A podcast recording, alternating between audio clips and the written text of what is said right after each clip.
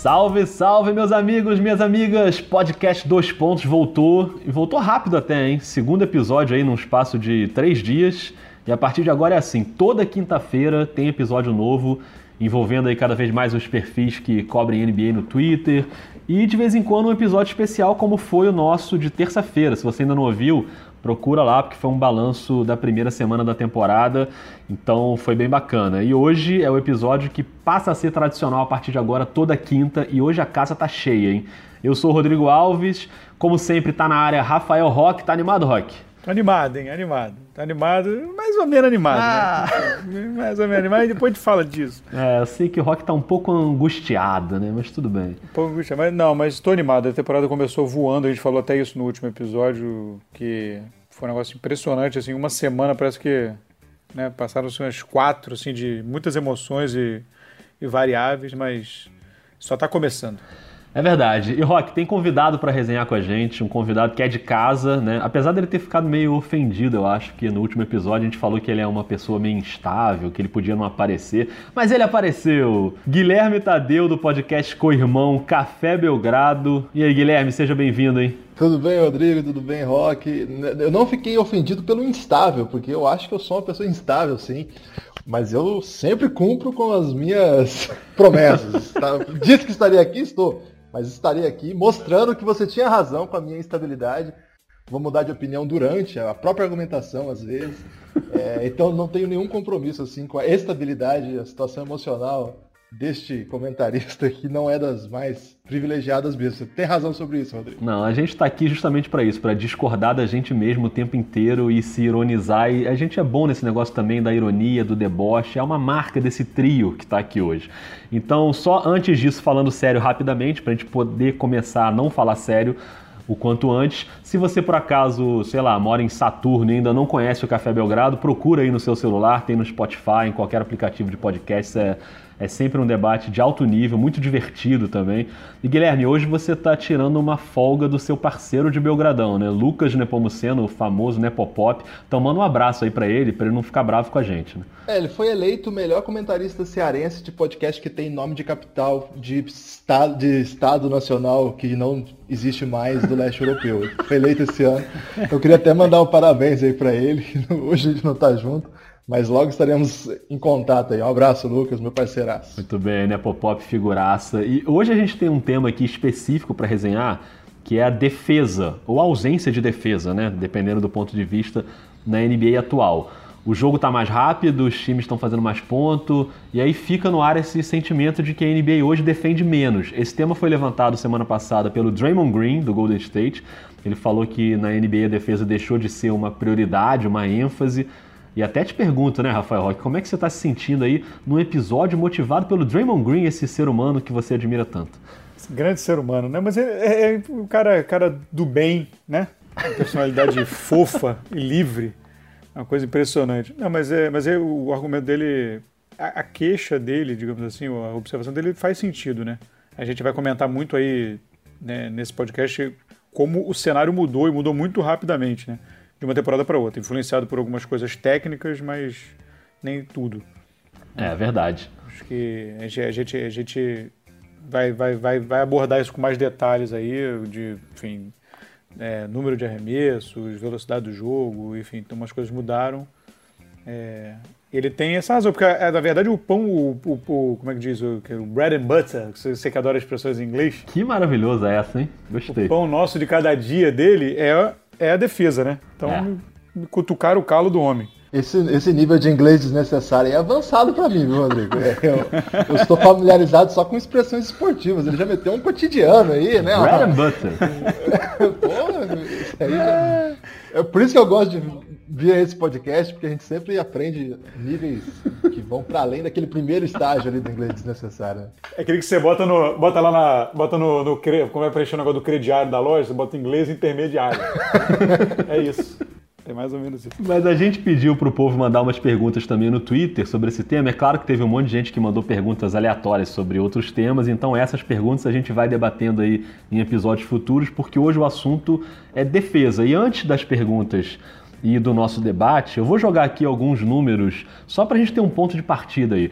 Começando pela estatística que ao mesmo tempo é a mais superficial e enganadora para discutir esse assunto, mas também é a que mais chama atenção e pode gerar essa impressão de que ninguém defende mais, que é a estatística de pontos por jogo. A média da primeira semana da temporada é de 113,4 pontos por jogo, maior média dos últimos 49 anos da NBA. Se a gente pegar aí três anos atrás, os times passavam dos 100 pontos em metade dos jogos, e nessa temporada estão passando dos 100 pontos em 88% dos jogos, ou seja, é uma diferença muito grande. Quem liderou essa estatística de pontos por jogo na temporada passada foi o Golden State, com 113. E nesse início de temporada, 14 times têm média superior a 113 pontos por jogo. Ou seja, aquele número do Golden State que foi o melhor da temporada passada seria só o 15 dessa temporada.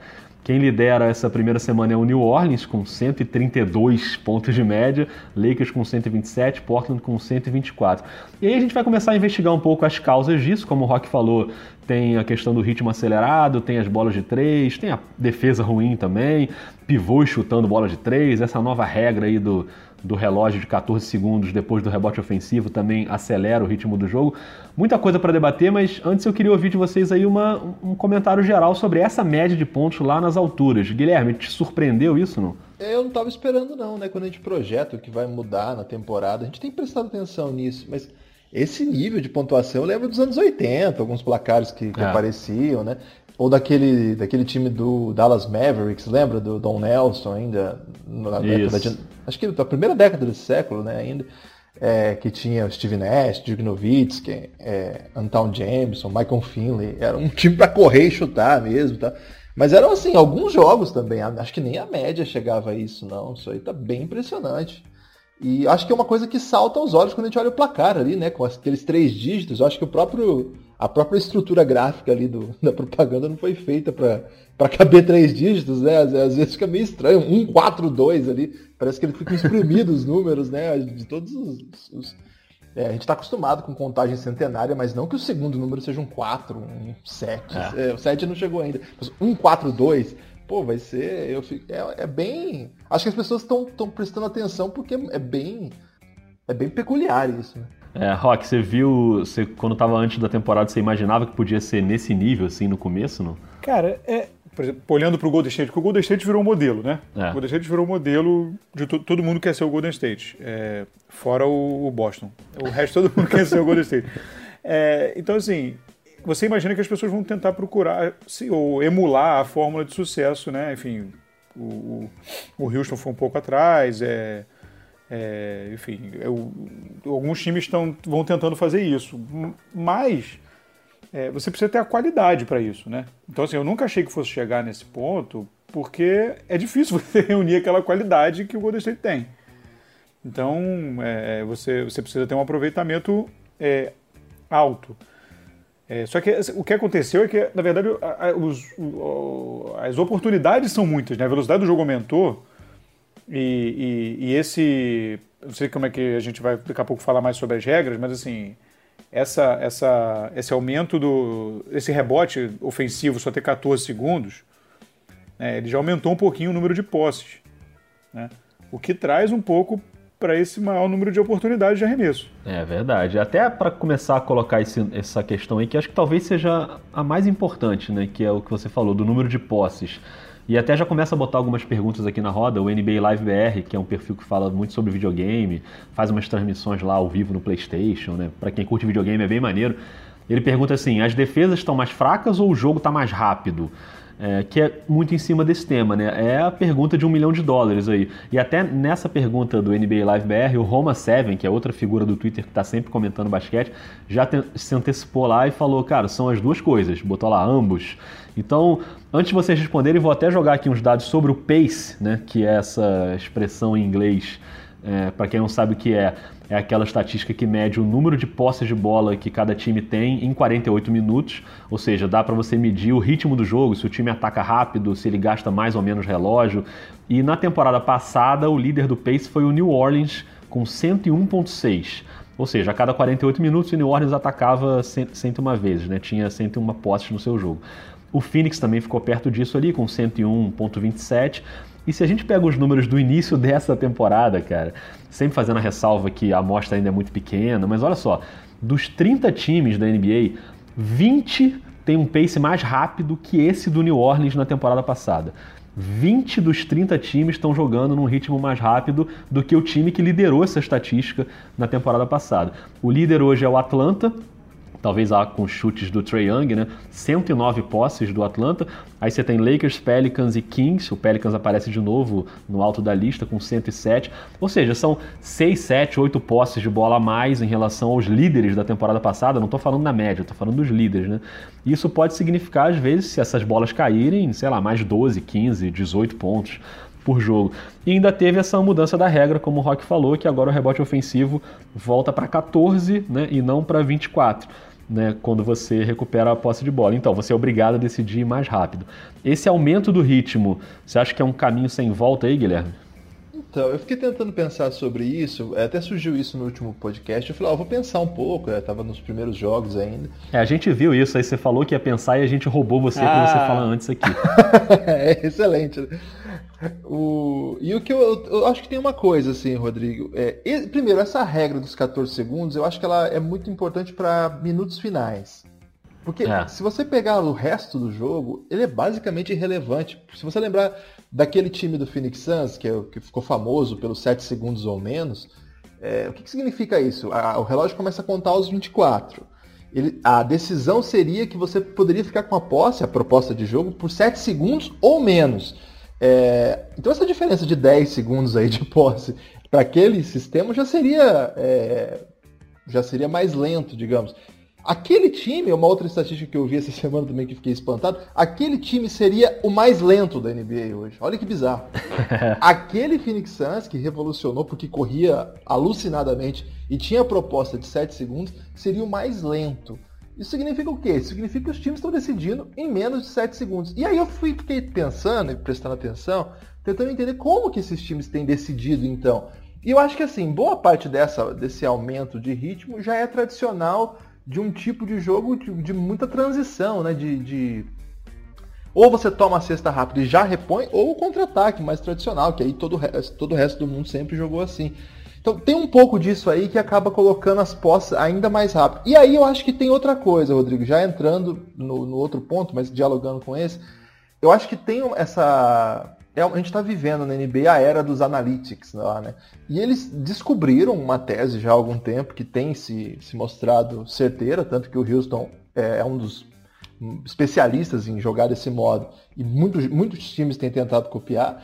No ano passado deu muito certo para o Houston é, eles descobriram uma técnica de escolha de arremesso, de organização tática de jogo, em que alguns tipos de arremessos são irrelevantes agora.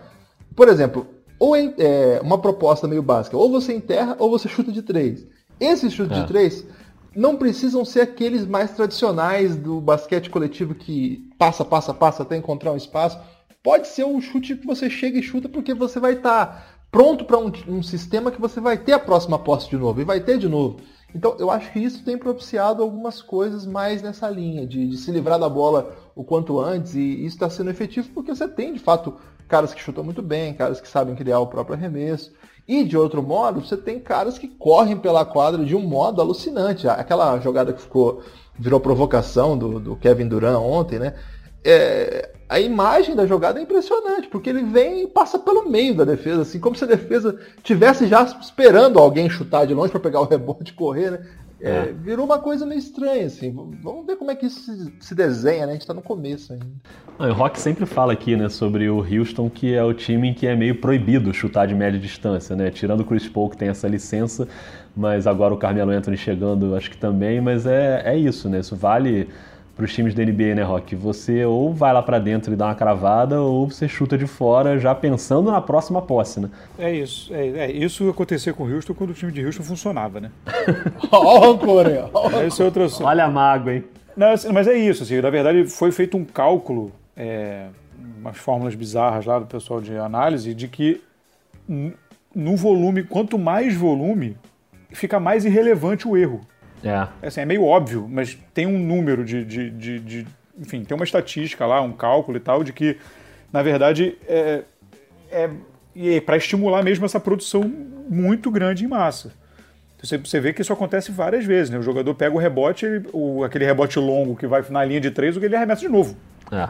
Né? Isso acontece muitas vezes, o meio, meio Guilherme falou, assim, é, e isso obviamente minimiza esse efeito do 14 segundos, mas eu andei, eu, estava olhando assim, passando o olho né, nessas, nessa, nesse, nessas posses de bola, né, assim, no, no é, todo mundo aumentou mais ou menos esse, esse pace, aumentou mais ou menos, tudo bem, a amostra, sempre ressaltando que a amostra ainda é pequena, né, mas assim, aumentou mais ou menos 5%, assim, na média, uns mais, uns, uns um pouquinho menos, mas no piso foi mais ou menos esse, 5%, com relação à temporada passada. Assim, isso a gente está falando do que você falou, está falando, sei lá, de uns 5, 6, 7 arremessos a mais por jogo. Né? Então, assim, é, é, isso, isso cria mesmo é, é essa pontuação maior. Assim, é, é, eu queria dar um detalhe, assim, eu acho que essa, essa regra do 14 segundos ela é importante pelo aumento. Eu, eu, apesar de ter um. Apesar de, de desse arremesso rápido do, do sec, sec, set, seven seconds or less, nossa, deu um trava-língua. acaba influenciando, porque você usa muito. É, os times acabam usando mais do que 14 segundos. Eu acho que assim, é, é, isso é importante. Essa é uma mudança importante nesse aumento. E a outra, não sei se a gente vai entrar, entrar em regra de novo mais para frente, mas assim, é a, a, eu acho que a nova regra do, do, do, da liberdade de movimento, que teve, não é regra, né, mas é uma, um ponto de ênfase que eles chamam, né, que os árbitros vão ficar de olho, é, isso tem mudado muito a marcação. Os jogadores estão com dificuldade de se adaptar. É, essa coisa de você não pode mais encostar no cara, segurar muito. Se você passar o braço na cintura é falta. É, é, os jogadores estão se adaptando ainda a, esse, é, é, a, essa nova dire, determinação. E eu acho que as defesas estão um pouquinho mais frouxas por causa disso. É, aquela coisa de troca, troca, troca, e você pega no cara. Principalmente esse sistema de muita troca, troca toda hora, você, você, marca, você marca a troca com a mão no cara, né? É. E, e isso está sendo falta. E isso tá, acho que está deixando mais frouxo, assim, um pouco a, a, a marcação e pode estar tá favorecendo também. É, eu acho que isso, a tendência é que ajuste, mas, mas eu acho que é, é um ponto também interessante, porque eu acho que isso tá, é, uma, é, uma, é uma adaptação defensiva que os times estão tendo que fazer nesse sistema que hoje é, que ele influencia muito nesse sistema hoje que é usado. Dessa troca a todo momento que, que você passa a sua. Você meio passa a missão meio no toque, né? Se o cara passa pelo outro, você, você tá comigo. É meio, né? Você vai ali no. É meio no, no toque e tá. E tá. Isso tá sendo. Tá, tá aumentando o número de faltas, né? Tá marcando muito.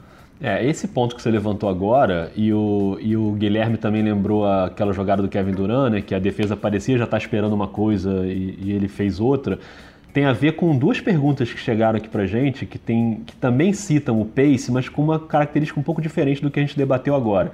É, o Luiz Prota, narrador do Sport TV, que sempre acompanha a gente, um abraço pro Prota, torcedor do Washington Wizards, ele fez uma pergunta nessa linha também. Ele diz: Para vocês, seria o aumento do pace o principal responsável pela mudança na forma das equipes se defenderem? Aí ele não está falando só do, do, simples aumento de volume de jogo, e sim as defesas tendo que se adaptar a esse novo volume de jogo. E o Drepoy, que é o arroba FlyDre0, que é o perfil fã do André Robertson do OKC, ou seja, um cara que gosta de defesa, né? Ele levanta também essa bola. Se as defesas estão ruins nesse início de temporada, porque ainda estão se ajustando aos ataques dos adversários, tentando estudar ali como é que estão os ataques para ir se ajustando e que com o tempo isso vai é, melhorar um pouco. É mais ou menos a mesma questão do Prota, né? Não é só o pace que está mais rápido, as defesas estão penando para se adaptar a esse pace mais rápido. Você acha que tem a ver, Rock, isso? Cara, eu acho que sim, eu acho que sim. Eu acho que é, pega, pega um pouco até o, que eu estava falando. O, o, mudou um pouco o jeito de marcar. É, é, tá tendo que mudar um pouco o jeito.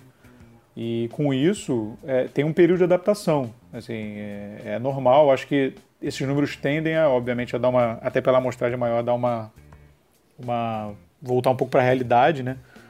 Mas até porque Outro fator também, além disso, outro fator importante, é, que já aconteceu um pouco na, na temporada passada. É, a temporada foi um pouco alongada. Né? E a pré-temporada foi diminuída, digamos assim. Né? Então, assim, é, esse início você vê alguns times ainda também num ritmo meio, meio pelado do fim de semana, assim, né? de, de preparo. De preparo. É, acho que também pode, pode influenciar. Se eu, eu peguei, eu estava olhando os números do primeiro mês do ano passado, da outra temporada, é, eles são mais altos do que a média, né? Uhum. É, então, assim, o, o, a, maior pontuação, é, ela se aproxima um pouco, ela fica no meio entre o que Golden State fez e como o New Orleans está, a pontuação geral, entendeu? Então, assim, é, é, então, acho que esse primeiro mês é um ritmo um pouco diferente mesmo, de ajuste. É. É, vindo da pré-temporada, elencos novos, elencos com mudanças. É, então, então, acho que isso, isso, isso muda. O que, que, você acha, Guilherme? As defesas estão penando mesmo nesse início? Você acha que a tendência é a, a poeira baixar, não? Eu acho que está todo mundo correndo atrás é, desse novo jogo que não, não foi só o Golden State que inventou, né? A gente até falou aqui do Phoenix Suns como uma espécie de criador aí desse movimento, mas que o, a, de algum modo a, o Golden State fez isso virar supremacia. Acho que está todo mundo correndo atrás. E com isso, acho que as, as soluções vão sendo meio diversas, né? E a gente vê um momento, por exemplo, que os pivôs eles estão tendo que se reinventar de um modo que isso muda todo o outro estilo de defesa, né? de qualquer tipo de defesa possível. Se a gente lembrar como foi aquela final do Miami Heat contra o San Antonio Spurs, a gente vai lembrar um pouquinho já dessa sinalização. Em dado momento, é... era mais interessante deixar o Kawhi Leonard e o Duncan só em quadra. Hoje parece isso óbvio, mas na época isso foi uma baita de uma solução porque o Miami Heat tinha, basicamente tinha o Chris Bosh e jogava às vezes o Shane Battier na posição 4, né? Então, é, esse tipo de geometria, digamos assim, né, de, é, um termo mais tradicional, espaçamento de quadra, é, obriga, claro, a defesa a inventar outras coisas. Agora imagine o seguinte, como que pivô joga? Pivô, em tese, a gente já se transformou, né? Pivô, o ala de força que recebia dentro, é, próximo à área pintada, é, tentando de algum modo pontuar, a bola chegar lá demora, não é? Você não chega no ataque e alimenta o pivô, você tem que fazer o trabalho. O pivô também, ele não pega a bola de, de prontidão, já de frente, como é esse pivô moderno. Então, a própria mobilidade do jogador muda. Né? Agora a gente tem um pivô que joga é, interno, como se fosse aquele ala de força, e o jogador 4, agora ele fica fora. Ele está o tempo todo fora. A gente não tem mais dois postes lá. Isso aqui é coisa, parece que é coisa jurássica, né? Então imagina, é. isso muda tudo. Agora os times estão precisando chutar muito mais de três pontos. É uma nova determinação por conta do espaçamento, por conta da geometria, por causa do analytics, enfim. É, três vale mais que dois. O ritmo aumenta. A defesa tem que se organizar de outro modo. Então, eu acho que tudo isso é resposta do tempo. Eu acho que a, talvez o que nós estamos vendo agora é, tá, a gente está diante de uma dinastia, todo mundo é muito novo lá. Eles jogam assim muito rápido. Eles têm um cara que joga na posição 4, inclusive é o motivo desse, desse podcast, e que joga na 4 e joga na 5, às vezes pode é, marcar o pivô do outro time ou marca o. Então, eu acho que tudo isso são desenhos do que a NBA vai propondo como novidade, né? E eu acho que a explosão de pontos é um pouco a resposta imediata ao que o meu time pode fazer para tentar jogar desse jeito, para tentar fazer alguma coisa. Ah, isso, isso eu também sei fazer. Ó, isso, ó, isso eu também sei. Isso aqui eu não tenho, mas eu tenho outra coisa. Se você parar para pensar, quem ganhou do Golden State esse ano já foi o, um time que tem um super pivô, é, que é um pouco diferente disso tudo que a gente está falando, mas também é uma espécie rara de, de estilo, né? Então eu não acho que está sacramentado o que vai ser. Eu acho que tudo isso são respostas que os vários técnicos, a gente tem 30, é, alguns muito bons, alguns nem tanto, mas a gente tem 30, né? Que vão tentando encaixar é, mediante a, a, situação que o jogo te propõe. Porque imagina o seguinte, vamos supor que você queira segurar o jogo, mas o seu adversário está correndo. O seu número de posse, mesmo você tentando segurar, vai aumentar. A sua, a sua, o seu nível de pontuação vai parecer maior. Então, acho que tem tudo isso, Rodrigo. É, esse novo papel dos pivôs tem até, além disso tudo que você explicou, tem uma questão aí que é matemática também, que é você tem cada vez mais pivôs chutando bolas de três, né? Saindo para chutar. E aí eu tô falando pivôs e jogadores da 4, né? Da 4 então nem se fala, mas você tem muito pivôzão, né, grandalhão que sai para chutar a bola de três. E, e aí é uma questão matemática. Você tem mais chutes de três, você tem mais gente em quadra capaz de derrubar arremessos de três. E aí você tem uma pontuação naturalmente maior. Nesse tema aí das bolas de três, Rock, você que acompanha muito os jogos do Houston e é um time que né, ficou conhecido por chutar mais bolas de três do que de dois. as defesas também penam um pouco para segurar esse essa chuva no perímetro, né? A chuva de, de chutes, principalmente quando você tem um time como o Houston na temporada passada, que tinha um sistema que fazia esses arremessos saírem numa boa condição, e a defesa às vezes não consegue chegar, né? É mais um desafio para a defesa, é saber que todo mundo do outro lado, em algum momento, pode chutar uma bola de três, né? É isso. É, é, você, foi o que o Guilherme estava falando sobre essa, essa nova dinâmica o, o, o, espaço hoje em dia que você tem que cobrir da quadra para marcar é maior, né? Olha de onde o Curry chuta. É. Né? Assim, é, o, o, ano passado, falando do Houston, Ryan Anderson dava às vezes dois passos de trás da linha de três. É, o Damian Lillard tem dado uns chutes muito loucos, né? De muito de fora. É, assim. ano, passado, do, ano passado houve um momento ali de boa fase do Houston que o Ryan Anderson e o Eric Gordon estavam chutando um passo e meio para trás da linha. É. Então, assim, o Curry chuta, passou do, da, da, do logo ali, ele tá chutando. Então, assim, é, é, você aumenta o espaço e trazendo esse pivô para fora, você realmente mexe no, no, no, no, coração ali da defesa, né? Você, você, você, você mistura tudo e você cria realmente uma confusão. Eu acho que é, é, é, um reflexo um pouco, acho que um reflexo de que mais times estão jogando mais dessa forma. Você, vinha, você vê uma, um crescimento gradativo disso e em alguns, alguns, alguns jogos não rolava, né? Era um, um, um estilo um pouco mais próximo, digamos assim, do, do, antigo tradicional. Hoje você tem mais times jogando dessa forma. Então você tem mais jogos com essa, com essa mistura, com esse, com esse estilo de que você fica um buraco ali no meio, digamos assim. Né? Até o pivô sai. Então você, é, você cria uma nova, você cria realmente uma nova dinâmica. Por exemplo, o Toronto hoje em dia é isso, né, também né, sem o Valanciunas, né, quando o Valanciunas não está em quadra. É, você, você, tem, você tem informações ali do Toronto que todo mundo chuta de fora. É. É, todo mundo defende bem e todo mundo chuta de fora. Então, assim, é, é, eu acho que é isso mesmo, assim, essa, essa adaptação que vai ter que ter para esse para esse caminho que a NBA está tomando, de, de, de, um, de um novo jogo, realmente todo mundo com, com esse enfoque mais assim de, de todo mundo meio canivete suíço. É, verdade. Agora, a gente está analisando aí todos os, né, os, as nuances, nuance é uma boa palavra, hein? Tá inventando palavras? É, inventando palavra, como diria o choque. A gente sabe que tem muitos fatores, né? Que a gente já falou, o aumento do ritmo, as bolas de três, a regra nova, enfim. Mas tem uma questão que é a original do podcast, que quando o Draymond Green fala aquela frase, que a NBA, a defesa deixou de ser uma ênfase na NBA, eu pelo menos entendi assim, não sei o que vocês acharam como uma certa mágoa dele, assim, sabe? Tipo, cara, ninguém mais tá ligando pra defesa. Não é que o ataque mudou, que o ritmo tá mais forte, é que as pessoas não estão mais afim de defender e a NBA virou um jogo só de ataque, como já tem seus ciclos, né? A gente tem momentos de defesa que a gente vai lembrar aqui de defesas incríveis, como a do Detroit no fim dos anos 80, né? E tem momentos de ataques incríveis, como aquele Golden State, não esse Golden State agora, que também é, mas aquele Golden State né, incrível que corria e que meio que ficou super famoso por, por, por esse estilo do run and gun lá e tal. Então, assim, vocês é, acham que realmente a qualidade, aí falando agora só sobre a defesa, a qualidade dos defensores e dos esquemas defensivos da NBA, vocês acham que está em crise isso? Ou é só uma questão que esses outros fatores todos estão influenciando muito e pesando mais a favor dos ataques? A, a própria liga dá essa sinalização, né? é, é, essas mudanças, vamos falar mais de regra, mas essas mudanças, é, é, é elas, a liga sinaliza que quer espetáculos de pontuação que deem highlights. É, os highlights são sempre cravadas, são, enfim, é, crossovers e, e jogar arremesso lá de, de três do meio da quadra.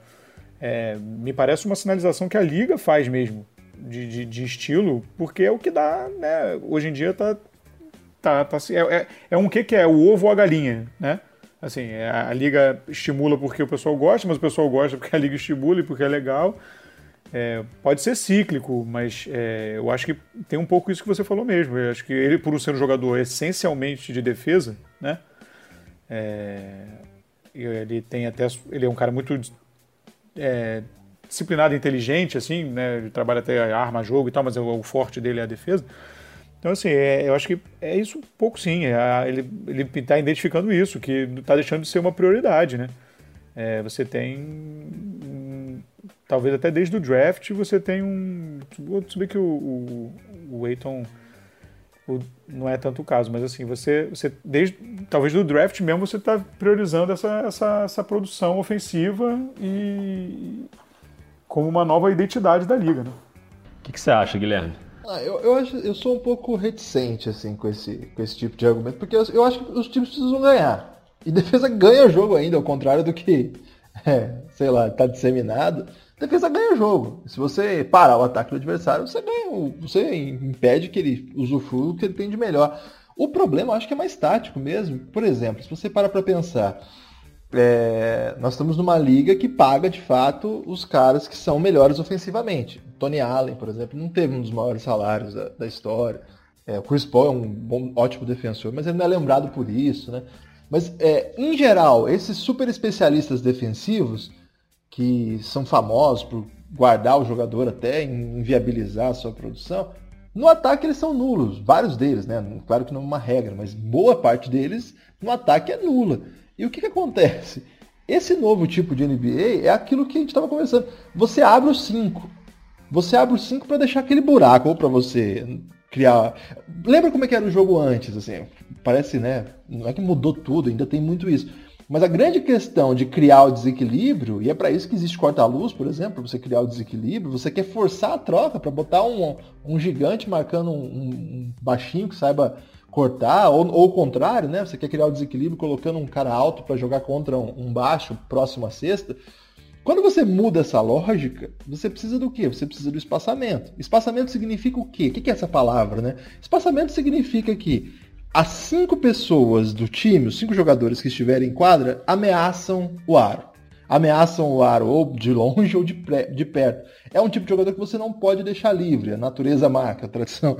É, eu acho que se nós prestarmos atenção de que se você não um dos um dos cinco, se um dos cinco for inofensivo, como por exemplo Tony Allen é, como por exemplo o André Robertson, que é admirado pelos torcedores e melhorou muito, né, no chute dele parado e tal. Mas esse tipo de jogo. Você tem uma certa pistolagem com o André Robertson, é impressão minha? Não, pelo, pelo contrário, mas eu acho engraçado que quando ele machuca, parece que quem machucou foi o Westbrook. É, porque o pessoal fica num drama, né? Não, mas é só uma piada, eu acho que ele é muito importante mesmo. Mas eu digo assim, se um dos caras não for super efetivo, ele não pode ficar em quadra mais. Ele não tem condições de ficar em quadra nesse jogo que a gente está vendo. Porque o que, que, acontece? Porque aí ele vai criar o, o, Ele vai favorecer a defesa de modo que você cons consegue ocupar um jogador com, que possa fazer uma função de marcar duas peças. Então, assim, eu acho que a geometria da, da NBA, do jeito que está colocado, com um monte de gente chutando lá da, de longe, com um cara que. A gente fala desse lado do chute, mas o que, que acelera também o ritmo é que é, o, o, o, que o Houston fez no ano passado foi maravilhoso por isso também. A gente, a gente cresceu, aprendeu que o isolation, né, a isolação, é essa jogada que você isola na, na entrada, assim, é uma, é uma coisa negativa, porque é só jogo individual, né, e não é o jogo coletivo. Mas o Houston inventa um tipo de, de jogo que é baseado em cinco caras abertos e você não vai dobrar no Harden, porque ele vai cortar você. É isso que ele vai fazer. E se ele cortar, você vai ter que dobrar. Aí ele vai abrir, vai ter quatro caras que matam bola.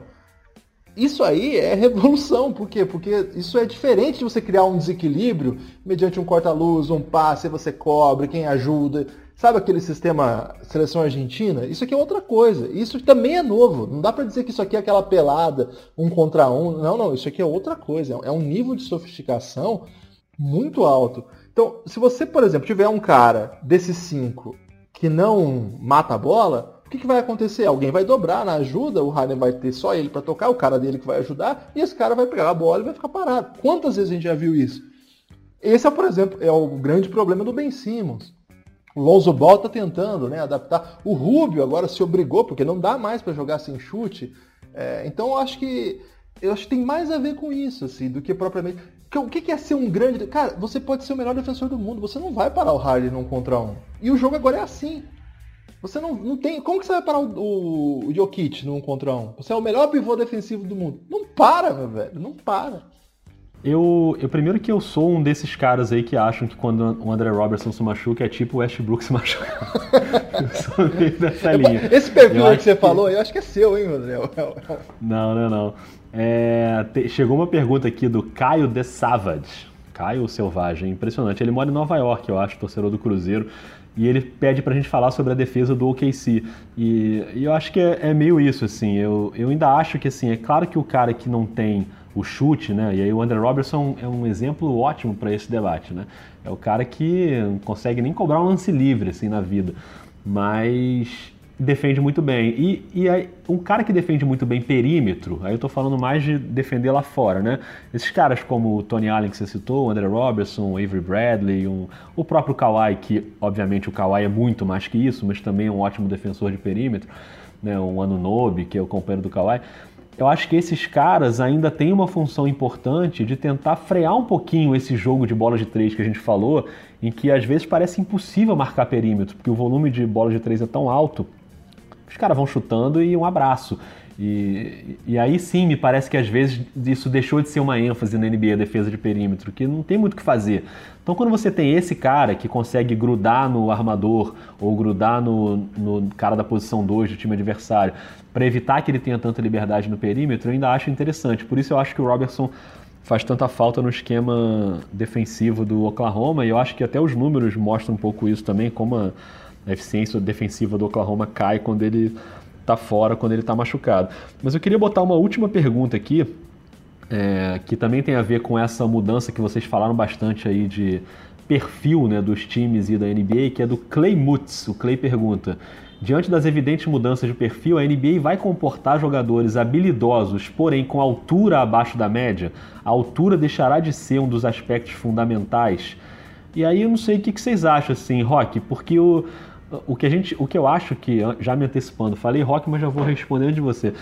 O que eu acho é que assim, é, talvez seja mais importante o movimento que a gente já tem visto dos caras que são altos e que fazem tudo, né? Aquelas máquinas de fazer tudo mesmo com uma altura né, muito grande, os unicórnios, né? Os caras que dominam o jogo, o pivô que consegue bater bola, e aí vocês citaram aí o Jokic, tem o caso do Porzingis, está machucado agora, o Antetokounmpo, que é um cara gigantesco, mas que, é, tudo bem, ainda tem ali sua limitação de arremesso, mas consegue dominar o jogo em vários aspectos.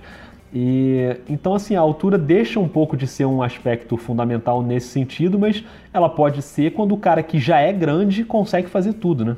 É, eu acho que é mais por esse lado, sim. Eu acho que é mais é, dessa, dessa transformação desse tipo de jogador, né?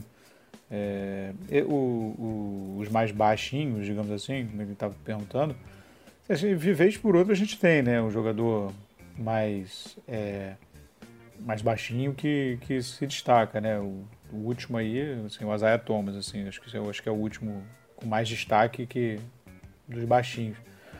É, eu não sei, acho que para essa galera sempre vai ter uma seleção natural, assim, vai ter um ou outro que vai se destacar e aí vai passar pelas, né? Porque falando de NBA sobretudo é uma, é uma grande, enorme peneira, né?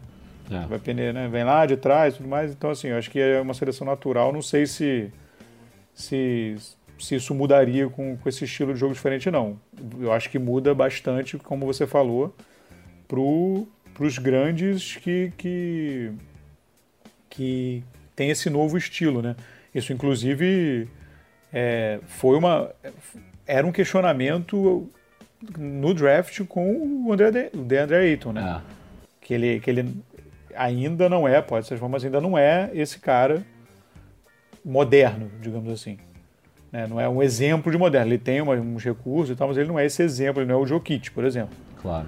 É, então, assim, isso vai ser uma coisa que provavelmente vai começar a vir da universidade, né? Assim, vendo o que a NBA está querendo, aí tem que ver como isso vai encaixar na, na janela da história, né? Que você está produzindo lá atrás para ver em quantos anos vai chegar aqui, mas isso provavelmente tá vindo, vai vir de lá já um, um novo tipo de jogador. Né? Verdade. Guilherme, dá aquela arredondada então nos, nos seus comentários. Não sei se tem mais algum ponto que a gente não abordou aqui que você acha importante a gente ainda trazer aí à tona.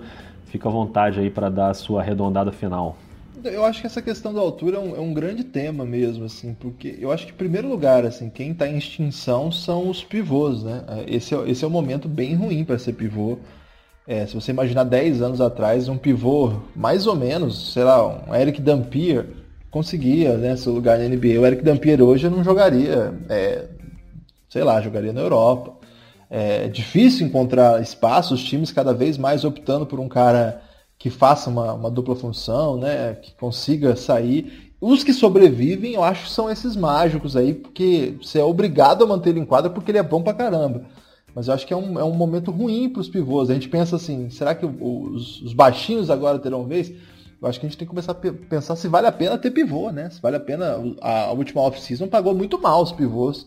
E se você parar para pensar o que eles já pagaram aí, nenhuma empolgação. Acho que o jogador da moda é esse que troca tudo, né? Aquele, sabe quem seria o cara de hoje? O Andrei Kirilenko, por exemplo. Um cara que joga na 1, 2, 3, 4, faz várias coisas, né?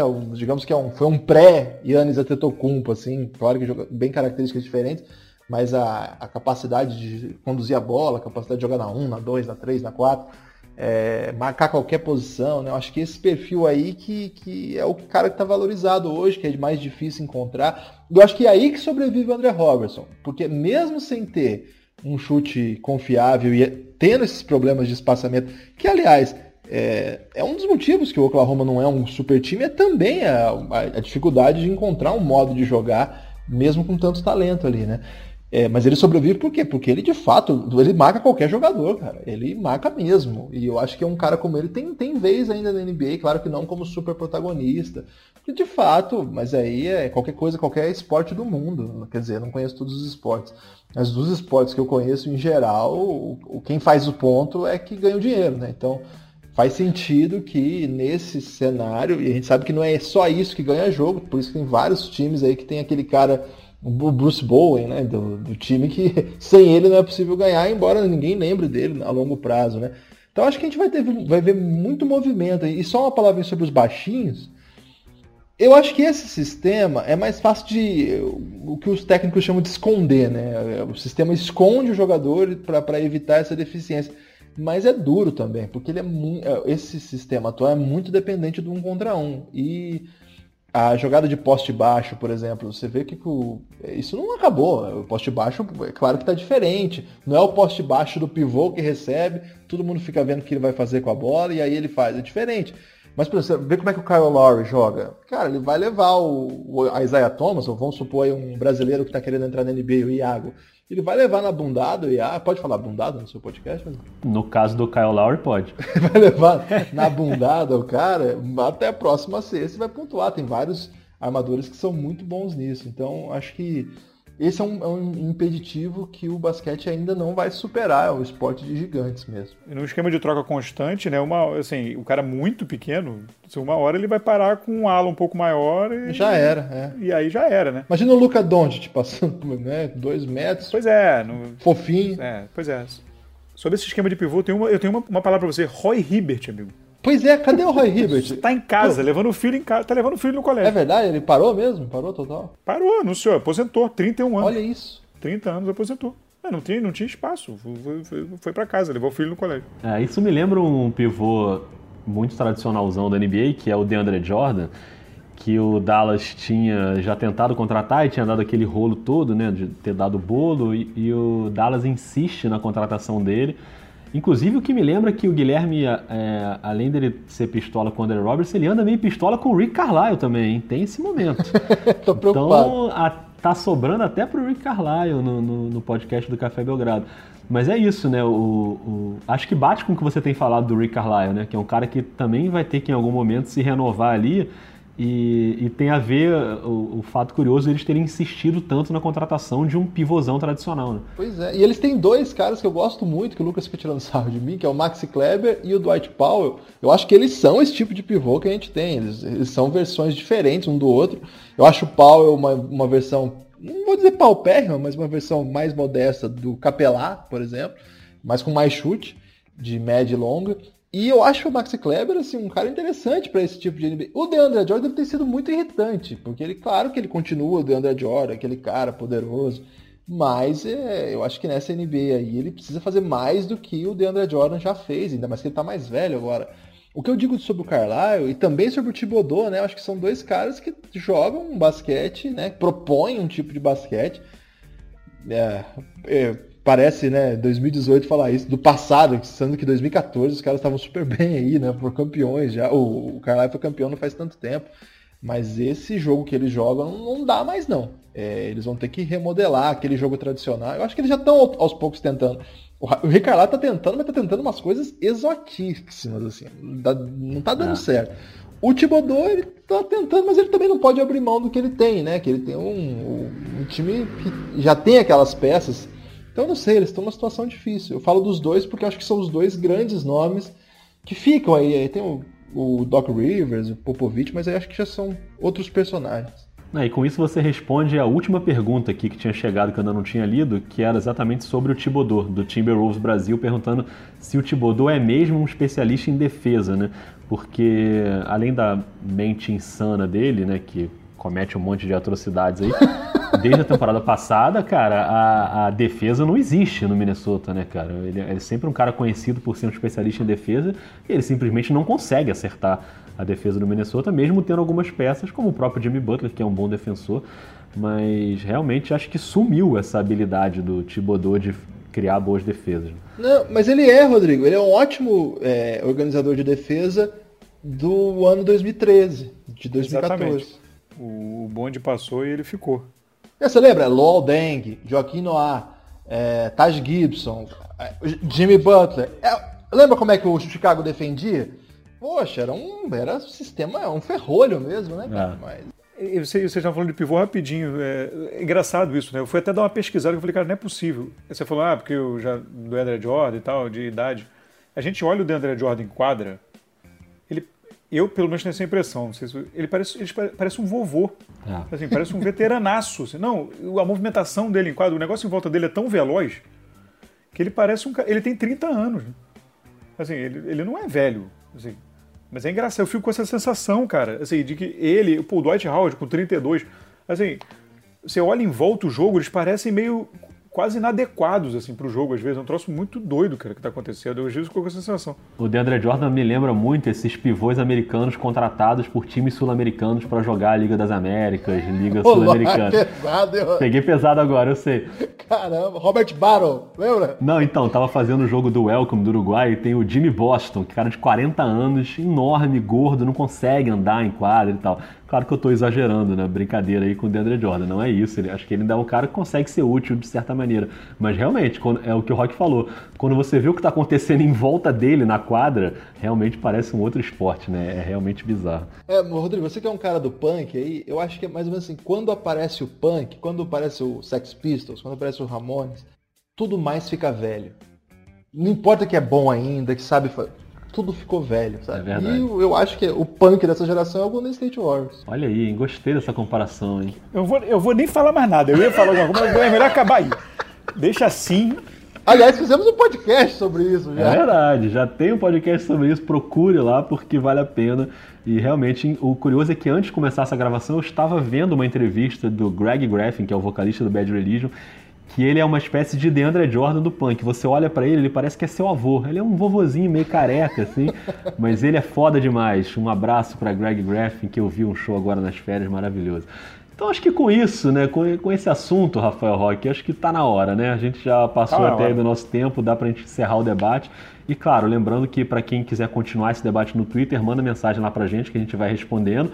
Acho que a gente conseguiu aqui chegar a todas as perguntas. A gente não tem a, essa experiência do Café Belgrado de responder perguntas e eles dominam o Twitter ali de uma forma que eles não deixam passar nada, mas acho que eu consegui aqui colocar todas as perguntas na roda. Então, Guilherme, mais uma vez, obrigado pela participação. Volte sempre, mande um abraço para a Nepopop, faça a sua propaganda final aí do Belgradão. É, gente, Café Belgrado, procure em qualquer plataforma. Rodrigo Roque, é um prazer estar aqui, sou um ouvinte assíduo do programa. Sempre faço comentários sobre ele, é de coração, gosto muito. Assim que, que está disponível, já baixo e no primeiro horário que tenho já ouço, então é uma honra estar aqui de verdade.